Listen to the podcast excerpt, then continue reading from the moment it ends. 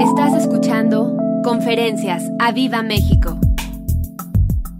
El profeta Habacuc en el capítulo 3 y los primeros versículos de Habacuc nos hablan acerca de la oración que él está haciendo.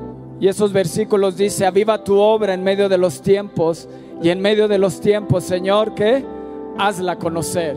Puedes alzar tu mano y decir, Señor, aviva tu obra. Y en medio de los tiempos, ¿qué? Hazla conocer. Dice, y en la ira, acuérdate de tu misericordia. Y el profeta Habacuc está orando. Y me encanta el versículo que les puse, si me lo pueden poner en la TLA. Dice Habacuc 3:4, dice, un gran resplandor te rodea, de tus manos brotan rayos de luz y dejan ver tu poder escondido. Y el siguiente versículo me encantó. ¿Pueden ponerlo? ¿Qué? Plagas terribles que hacen lo que hoy estamos viviendo del coronavirus y todo eso, ¿qué están anunciando? ¿Qué están anunciando? La llegada de nuestro Señor Jesús. Así que alégrate, así que gózate. Cada una de esas plagas dice, plagas terribles anuncian tu llegada. ¿Y qué va dejando en el camino Dios? Enfermedades terribles para que el temor de Dios venga sobre la gente y vengan al arrepentimiento. ¿Quién llevó las plagas a Egipto? ¿Quién mandó las plagas a Egipto? Así que manada pequeña, no tengas temor. No tengas miedo. No tengas miedo. Eso que se está moviendo en el mundo, lo único que nos está diciendo, Jesús viene pronto. Jesús viene pronto. Jesús viene pronto. Nuestro Rey de Reyes está a la puerta. Él viene por nosotros. Así que no te preocupes. Que no venga temor a tu vida. Que no venga temor a tu vida. Hay que ser prudentes, sí. Hay que recibir las indicaciones, sí. Que necesitamos estar en contacto contigo vía redes, porque ahí ya no nos podemos contaminar, sí. Por eso necesitamos tus datos, para poder estar en contacto. Porque no sabemos y esperemos en Dios que no suceda, pero probablemente pueden llegar a suceder como en Italia, que no nos podamos reunir. Pero nada ni nadie va a poder detener que glorifiquemos a nuestro Dios. Amén, así que dale un fuerte aplauso a Jesús. En la Reina Valera, el versículo 5 dice, delante de su rostro iba mortandad y a sus pies salían carbones encendidos. Cuando lo vi en la TLA, yo dije, ¿qué pasa? Y, y si seguimos en el siguiente versículo, fíjate lo que dice el versículo, creo que es 10 o 11. ¿Para qué salió Dios? ¿Para qué salió Dios? Él salió de su presencia. ¿Para qué? Para venir y rescatarte. Él escuchó el clamor del pueblo de Egipto y dice que Él descendió para liberarlos. Mandó las plagas hasta que llegó un momento que el pueblo de Israel fue libre y salió rico de ser esclavo. Fue libre en el nombre de Jesús. ¿Para qué salió Dios? Ha venido a rescatarte. El Señor Jesús viene pronto por una iglesia. Viene por ti y por mí. Así que yo me alegraría en esta mañana. Y al rey que tú elegiste en la Reina Valera dice, a tu ungido veniste a socorrer. Dile Dios, socórrenos. Socorre Italia, socorre México. Padre, en el nombre de Jesús, ten misericordia. Amén. Dale un fuerte aplauso al rey.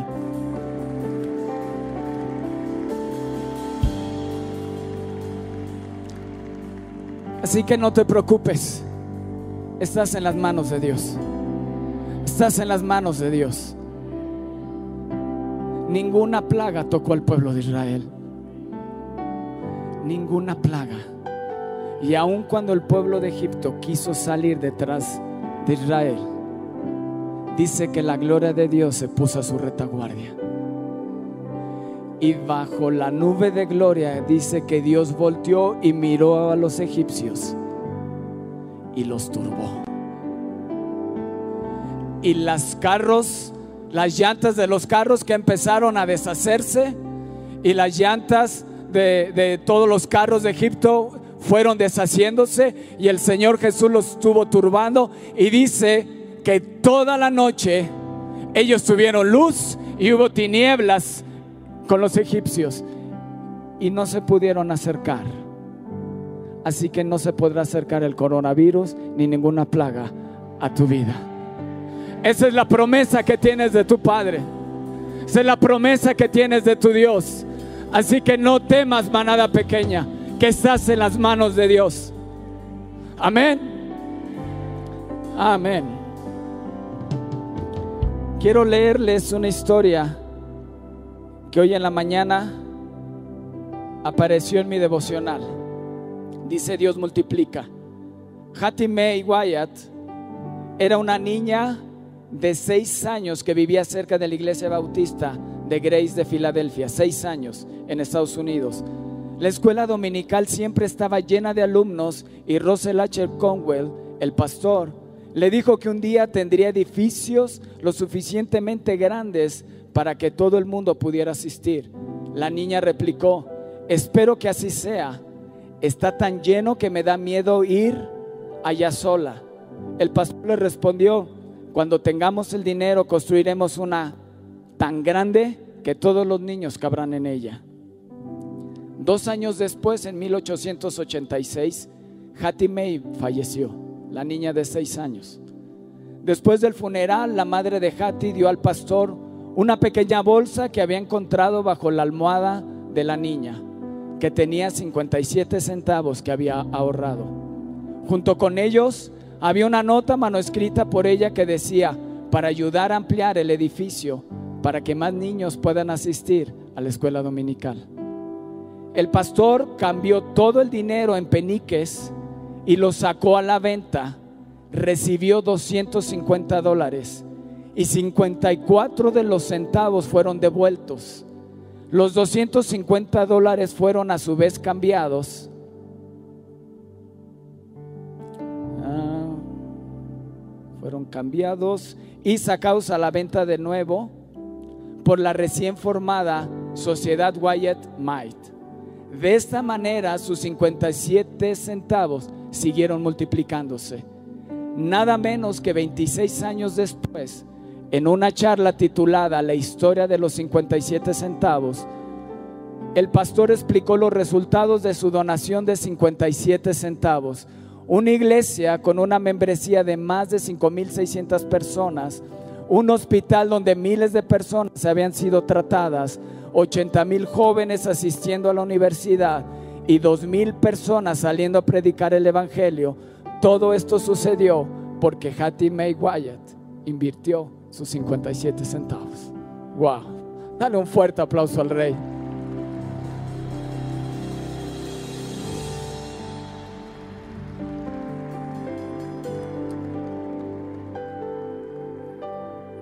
¿Qué estás dispuesto a invertir en el reino de Dios?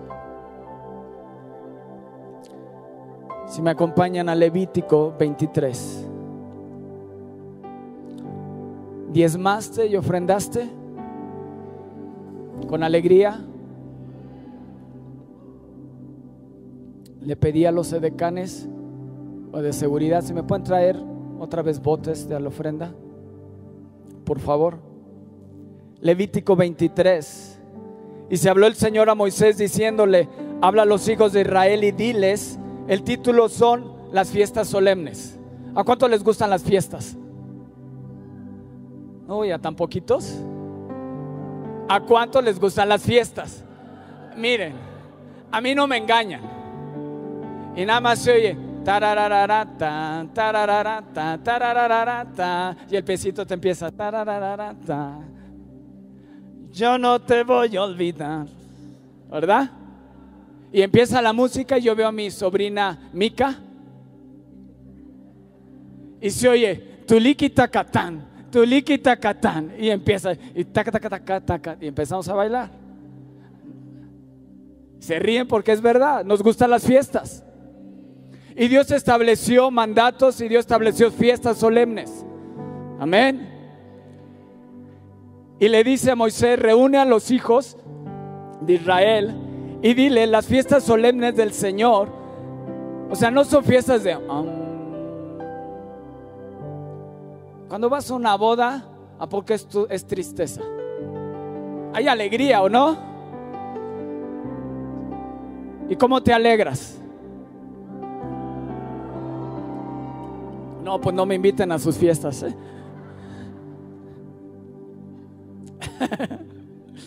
dice fiestas solemnes, dice, las fiestas solemnes del Señor las proclamaréis como santas convocatorias, serán estas. Seis días trabajarás, más el séptimo día será de reposo, santa convocación, ningún trabajo haréis, día de reposo es del Señor en donde quiera que habitéis. ¿Qué te quiero decir con esto? Hoy, el día de reunión, cada domingo que nos reunamos, tenemos que hacer una fiesta para celebrar al Rey de Reyes y Señor de Señores. Es una fiesta solemne. Dios te está invitando cada domingo a una fiesta para que te goces, para que te alegres. Dice convocatoria santa. No te dejes de congregar como algunos tienen por costumbre. Cuanto más aquel día se acerca. Cuanto más si Jesús viene pronto. ¿Ya se les acabó el gozo? Y Dios establece siete fiestas. Todos días de reposo, algunas duraban un día, otros, imagínate, siete días. La vez pasada, ayer, le dijimos, Irra, ¿cómo estás? Pues todavía atendiendo a la familia. Hace una semana se casó Dani, su hermano, y ellos seguían en fiesta, ¿cómo no? con toda la familia. Imagínate, allá por Oaxaca yo tenía un, mi mejor amigo, mi vecino, sus, sus familiares eran de Oaxaca y las fiestas y bodas y todo eran de 10 o 15 días. Imagínate, si con un día no sabes ni qué hacer, imagínate 15 días a la familia. Fiesta tras fiesta, todo el día. Y dice, son fiestas. Fiesta de la Pascua, fiesta de los panes sin levadura, fiesta de los primeros frutos, fiesta de las semanas, fiesta de las trompetas, fiesta del día de la expiación. Y fiesta de los tabernáculos. ¿Sabes qué me indica esto? Que tenemos un Dios alegre que tenemos un Dios que se goza y que quiere que tú y yo nos gocemos con Él. Pablo dice, regocijaos en el Señor siempre. Otra vez digo, regocijaos. Alégrate. Dios tiene el control de todo. Te ha invitado a una fiesta. Te ha invitado el día de hoy a una fiesta para que te goces, para que te alegres. Así que valora el día que te puedas reunir con tus hermanos para glorificar el nombre de nuestro Dios. Fiestas solemnes, fiestas santas, convocación santa. Así que alégrate. Yo trato de los domingos estrenar ropa nueva para presentarme delante de mi Dios. Yo no estreno ropa en mi trabajo, yo la estreno en la iglesia. Si voy a estrenar ropa, es para presentarme delante de mi Dios. Y no porque la ropa me defina quién soy, sino para honrarle a Él.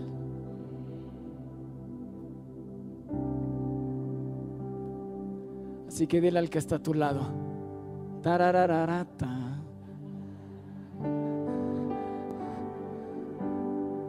La fiesta. Que se acabó la fiesta. Ah, ¿verdad? Si se la saben.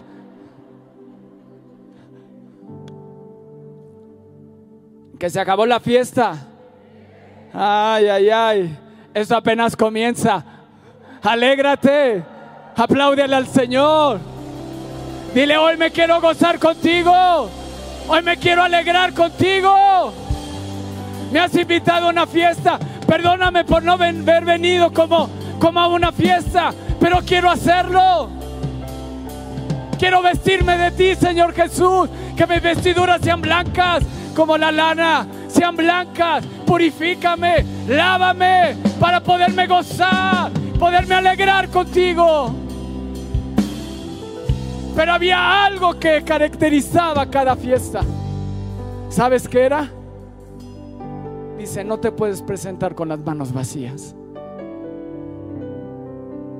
Ofrenda.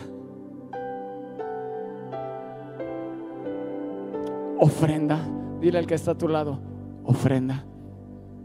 Dile al que está a tu lado, no te puedes presentar con las manos vacías. ¿A poco no cuando hay una reunión que te llevo? ¿Qué se te ofrece? ¿En qué te ayudo? Amén, sí Señor, así es.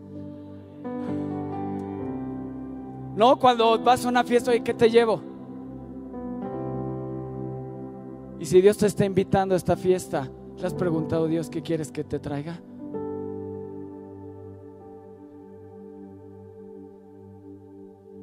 Ay, pero alégrate, no te... Tenemos un Dios alegre. Él se regocijó. Él se gozó. Él vivía. Dice que en la presencia de Dios que hay plenitud de gozo delicias a tu diestra por siempre y para siempre. En el reino de Dios no hay crisis, en el reino de Dios es vida y paz. Es alegría constante, es alegría desbordante, es regocijo tras regocijo. Si vas a aplaudir, apláudele fuerte al rey. Dile, yo fui invitado a la fiesta de mi Dios. Y sabes, Levítico 23 es una invitación personal para ti. Seis días trabajarás, pero este día es para mí. Seis días trabajarás y es una reunión de santos. Porque el que te viste se llama el Rey de Reyes y Señor de Señores. Aleluya. Dice, y ofreceréis ofrenda encendida.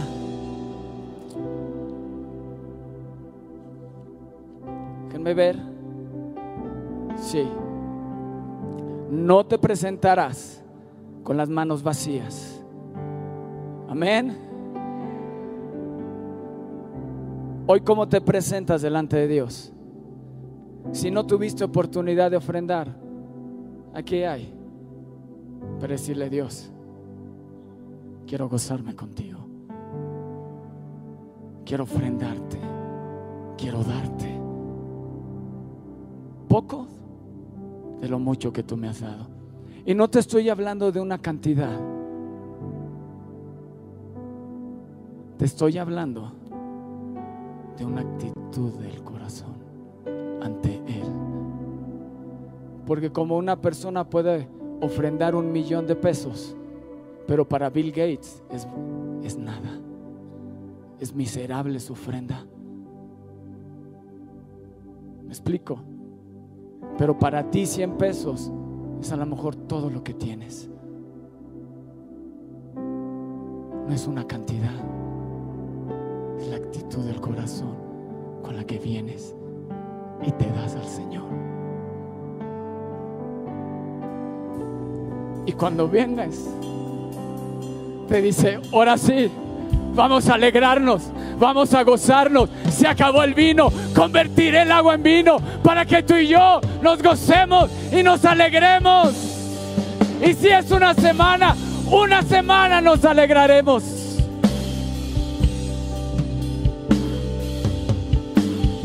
Amén.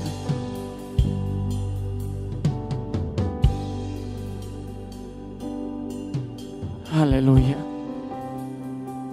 Jueces. Jueces 6.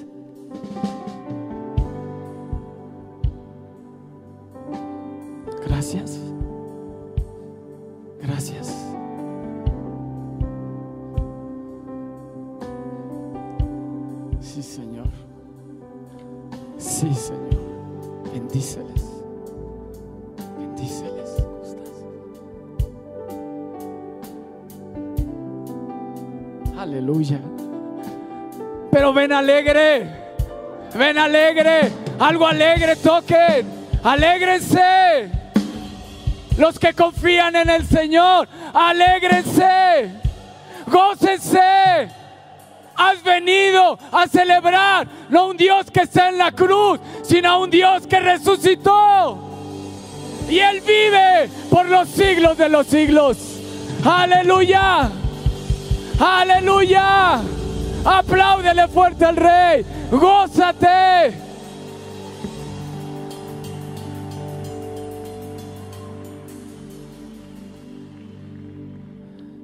Qué poquito aplauden, ¿eh? Si alguien más se levanta, yo diría, gloria a Dios. Sí, sí, el mensaje está cayendo, están entendiendo. Tu ofrenda es poderosa, es poderosa. Tu ofrenda es poderosa.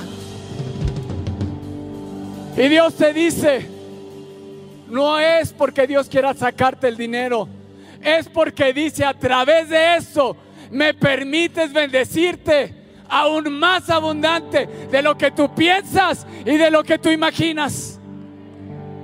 Me das la oportunidad de poderte bendecir aún más de lo que te he bendecido. Jueces 6.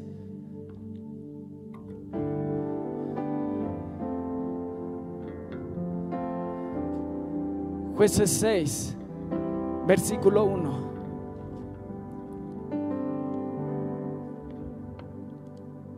En la historia de Gedeón. Y dice, los hijos de Israel hicieron lo malo ante los ojos del Señor. ¿Y quién los entregó en manos de Madián? Dios. Dios entregó a una plaga que se llamaban Madianitas y Amalecitas. ¿Sabes quién es Madián? Un hijo de Abraham.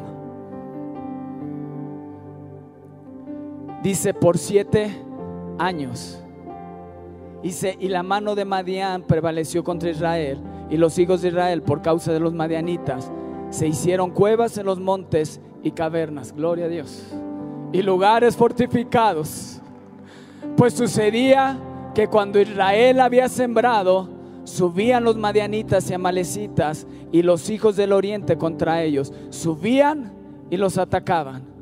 Y acampando contra ellos destruían los frutos de la tierra hasta llegar a Gaza y no dejaban que comer Israel. Y no dejaban nada. Y no dejaban que comer en Israel. Dice, ni ovejas, ni bueyes, ni asnos porque subían ellos y sus ganados y venían con sus tiendas en grande multitud como langostas, eran una plaga. Ellos y sus camellos eran innumerables, así venían a la tierra para devastarla. De este modo, ¿qué dice el versículo 6? ¿Qué? Venían a pobreza. Y la promesa de parte de Dios al pueblo de Israel no es de pobreza pero la plaga llamada Amalek y Madián se acababan todo. Entonces no había ovejas, no había animales, no había que comer y venían de mal en peor durante siete años.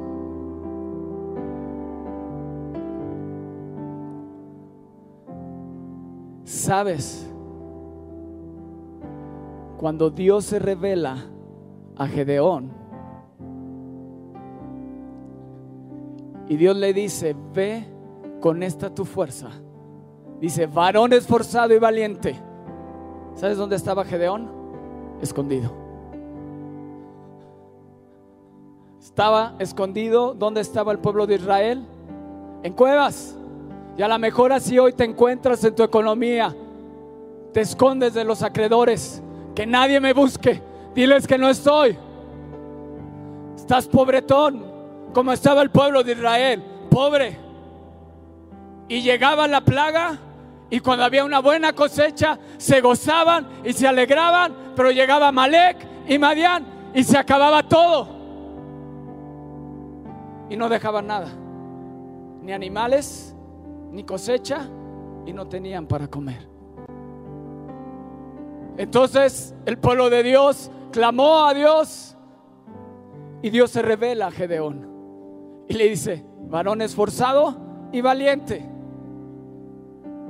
temblando, escondido, porque sabía que venían los amalecitas, porque sabía que venían los enemigos. Le dice, pero ve con esta tu fuerza y con eso vas a derrotar a tus enemigos y vas a vencer y vas a liberar a Israel.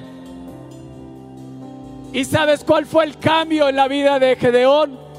Cuando estaba hablando con el, con el ángel de Dios, le dijo, espérame, espérame ahí, tranquilo, no te me vayas, voy a hacer algo súper importante. ¿Sabes qué fue hacer? Vino y se paró y vino a ofrendar a Dios.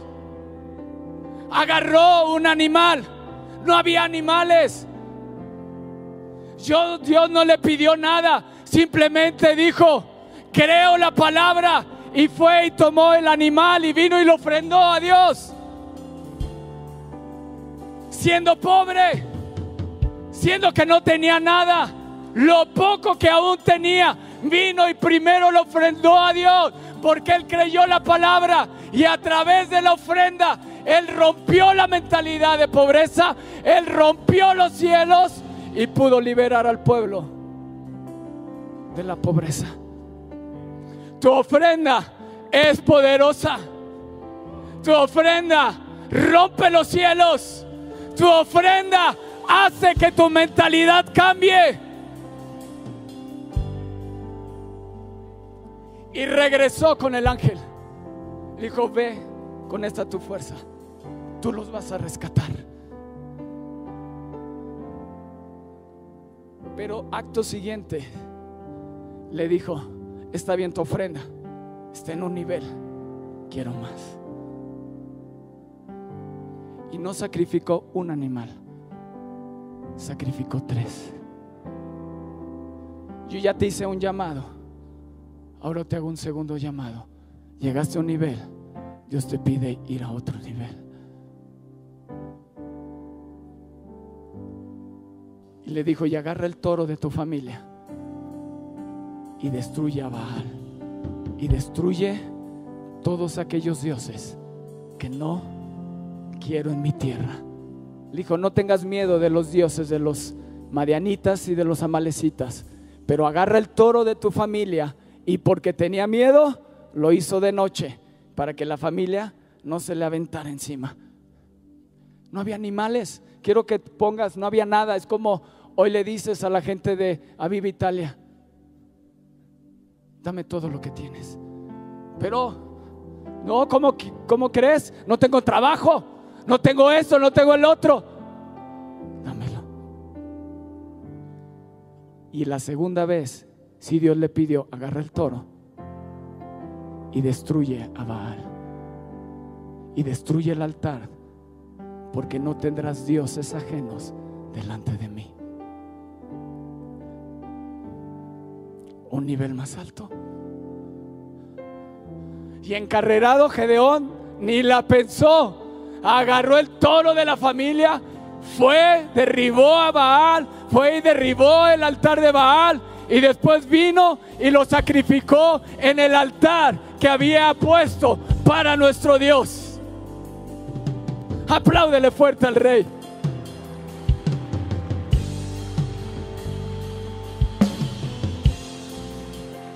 Y no contento con eso, Dios le dijo, está bien, hay un nivel más alto, agarra otro animal y sacrifícalo para mí.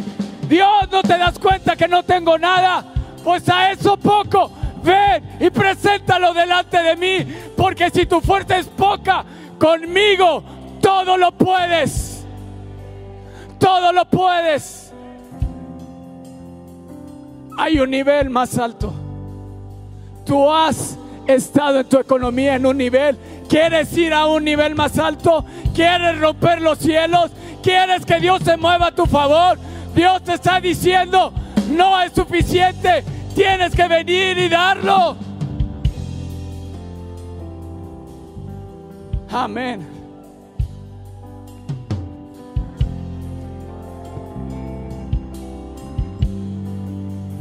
Hay niveles.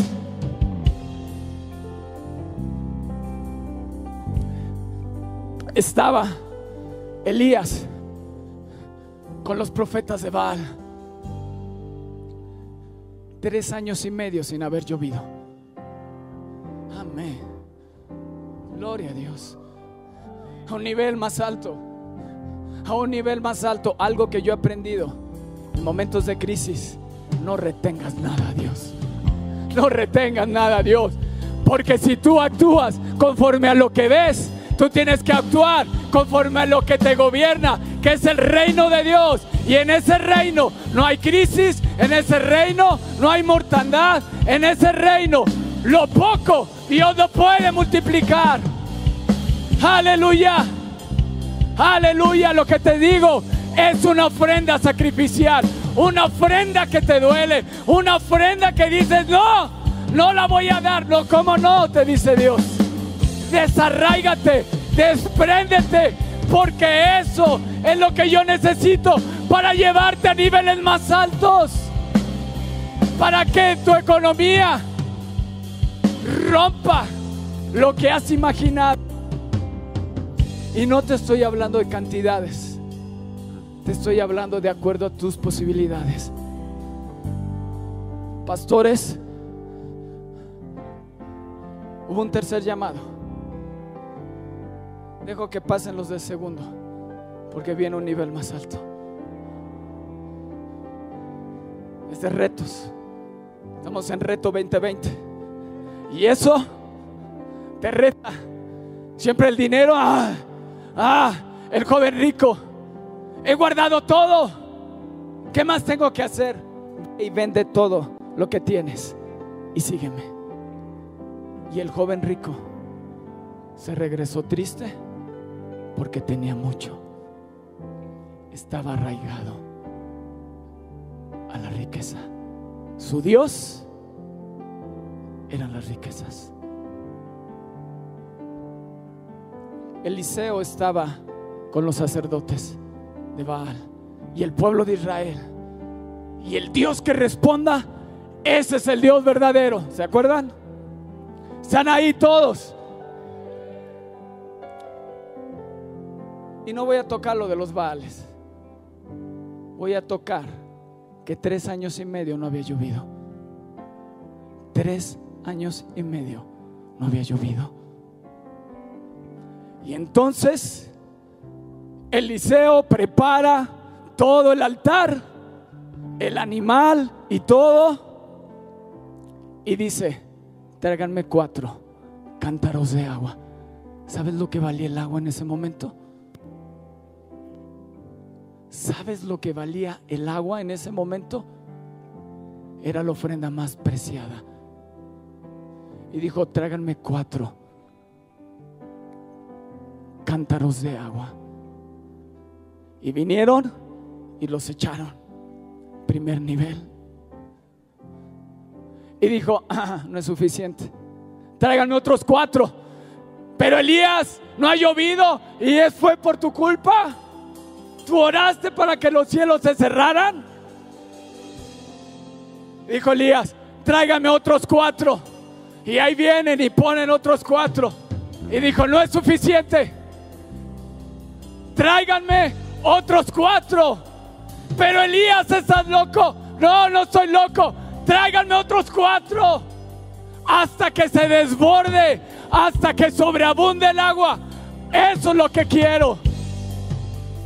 Y vino el tercer nivel. Y cuando yo estaba preparando esta plática, Dios me dijo, qué bonito vas a predicar. ¿Y qué contigo? No, no pues yo predico. No, yo les digo la palabra, Dios. Yo mando el mensaje. Y me dijo,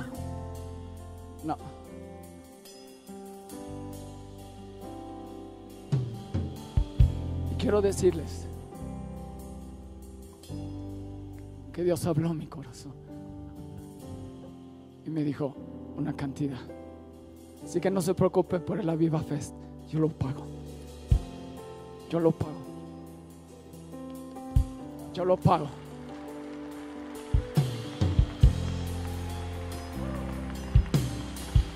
Y son, quiero que decirte algo, y son los ahorros de 15 años. Son los ahorros de 15 años. 15 años estar ahí ahorrando y ahorrando y ahorrando. Que en este mes me los depositan. Y me dijo Dios, eso lo quiero. Y wow. Así que si el día de mañana me ves más próspero, no te enojes, porque fui obediente a la voz de Dios y me dijo, hay un nivel, puedes ir a un nivel, puede haber otro nivel, pero Dios te quiere sobreabundar en todo. En todo Dios te quiere sobreabundar. No dependo de este, de este gobierno, yo dependo del Rey de Reyes y del Señor de Señores. Aleluya. Aleluya. Amén. ¿Quién le entra? Es de retos, es de valientes. ¿Quién le entra? ¿Quién dice yo? Eliseo estuvo con la viuda y le dijo, no tenía nada más la viuda. Y le dijo, dame, dame a mí primero. Y entonces que hizo la ofrenda de esa viuda, hizo que nunca más cesara el aceite y la harina. La provisión de Dios nunca dejará de estar en tu casa. Aleluya. Dios te quiere llevar a un nivel más grande. Dios te quiere llevar a un, a un reto más grande. No por quitarte el dinero, sino para bendecirte más.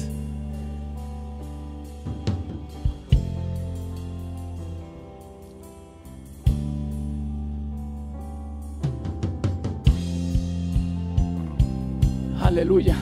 Gózate, alégrate, duele, sí, duele. Pero me alegro en mi Dios, me alegro en el Señor. Regocijaos en el Señor siempre. Otra vez digo, regocijaos, alégrate. Por eso te digo que no es la cantidad no es la cantidad. Cuando estaba en las ofrendas, Jesús estaba ahí y vi a una viejita que dio dos blancas. Era nada, pero dio todo lo que tenía. Le puedes decir a Dios, va mi resto, Dios. Creo en ti. Va mi resto. Va mi resto, Dios. Creo en ti. Creo en ti. Su nivel más alto. Su nivel más alto. Dios cada vez nos está pidiendo más de nosotros. ¿Sabes lo que hace tu ofrenda? Rompe el espíritu malecita, rompe el espíritu marianita, rompe los principados y rompe las potestades de pobreza y de miseria en tu vida. Haces que los cielos se rompan. Haces que Dios se mueva a favor de ti. Y esta ofrenda va por Aarón, va por Aarón, va por Aarón, va por Aarón. Señor, porque creemos en ti, porque creemos en milagros, porque creemos en tu poder. Aleluya. Duele, sí, sí, duele. Pero te lleva a un nivel más grande. Te reta y te lleva a creer cosas inimaginables. Aleluya. Así que alégrate. Has venido a una fiesta. Has venido a alegrarte. Has venido a gozarte con tu rey. Amén. ¿Sabes lo que hace tu ofrenda? ¿Lo quieres? ¿Sabes? En Éxodo 23, 20, Él nos dice, Él envía su ángel delante de ti después de todas las ofrendas, todas las ofrendas que les había dado, que les había pedido en las fiestas. Y si presentarás esto y presentarás el otro, yo le digo, Dios, ¿no te cansas de tanta ofrenda? O sea, tú lees el, el Antiguo Testamento y era ofrenda tras ofrenda y bailongo y fiesta y ofrenda y fiesta y, das y fiesta y das otra vez. Y ya que trabajaban.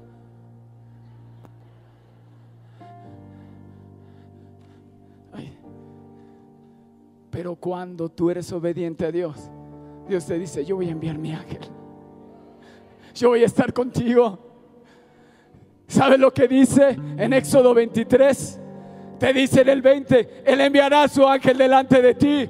Dice en el 22, será Dios enemigo de tus enemigos y a ellos Dios los va a afligir. En el 25, servir a Dios y Él bendecirá tu pan, tus aguas y quitará toda enfermedad que haya en el pueblo. Toda enfermedad, tu ofrenda puede quebrar una enfermedad. Tu ofrenda puede hacer que Dios obre a tu favor. La ofrenda quiebra tu mentalidad de miseria. Porque muchas veces cuando tienes un espíritu de pobreza, ¿sabes qué es? ¿Cómo estás? Ah, necesidad. Deme tantito. Y Dios te dice, más bienaventurado es dar que recibir. Quiebra en el nombre de Jesús tu mentalidad de pobreza y de miseria en el nombre de Jesús. Dice en el 26 de Éxodo 23, dice, no habrá más abortos, romperé la esterilidad y larga vida y plena Dios nos va a dar. La ofrenda es poderosa. Y la ofrenda, mi ofrenda es poderosa. Mi ofrenda es poderosa. Dice en el 27, Él enviará terror delante de ti. Es decir, te temerán. ¿Por qué? Porque has sido obediente a Dios. La gloria de Dios irá delante de ti y hará que tus enemigos huyan delante de ti. Si hay alguien en el trabajo que te está haciendo la vida imposible, ve, da tu ofrenda y terror de Dios caerá sobre él. En el 28 enviará la avispa. Hay una de Juan Luis Guerra, ¿no? De la avispa. enviará la avispa. Dice, echaré fuera a tus enemigos, echaré fuera a los que tienen en, en posesión lo que te pertenece. Y en el 30 dice, te voy a multiplicar. Hoy en la mañana le dije a mi esposa, Dios me habló esto. Dije, vamos a dar una ofrenda fuerte. Me dijo, ¿seguro? ya no me digas, porque me rajo. Ah, Le dije, sí, seguro. Porque sé en quién confío. Porque sé quién es mi proveedor. Amén. Me acuerdo una vez Toño Serrano, también estaba pasando una situación difícil y dijo, Dios, va mi resto. Y vino y lo ofrendó y en la semana Dios le respondió con ventas y recuperó eso y muchísimo más. Porque Dios no quiere sacarte. Dios quiere nada más que te desprendas para poderte dar más. Amén. ¿Estás ahí? Di mi ofrenda es poderosa. Mi ofrenda rompe los cielos. Mi ofrenda mueve, mueve a Dios. Mi ofrenda me empodera. Mi ofrenda hace que el ángel de Dios vaya delante de mí. Mi ofrenda hace que mis enemigos huyan.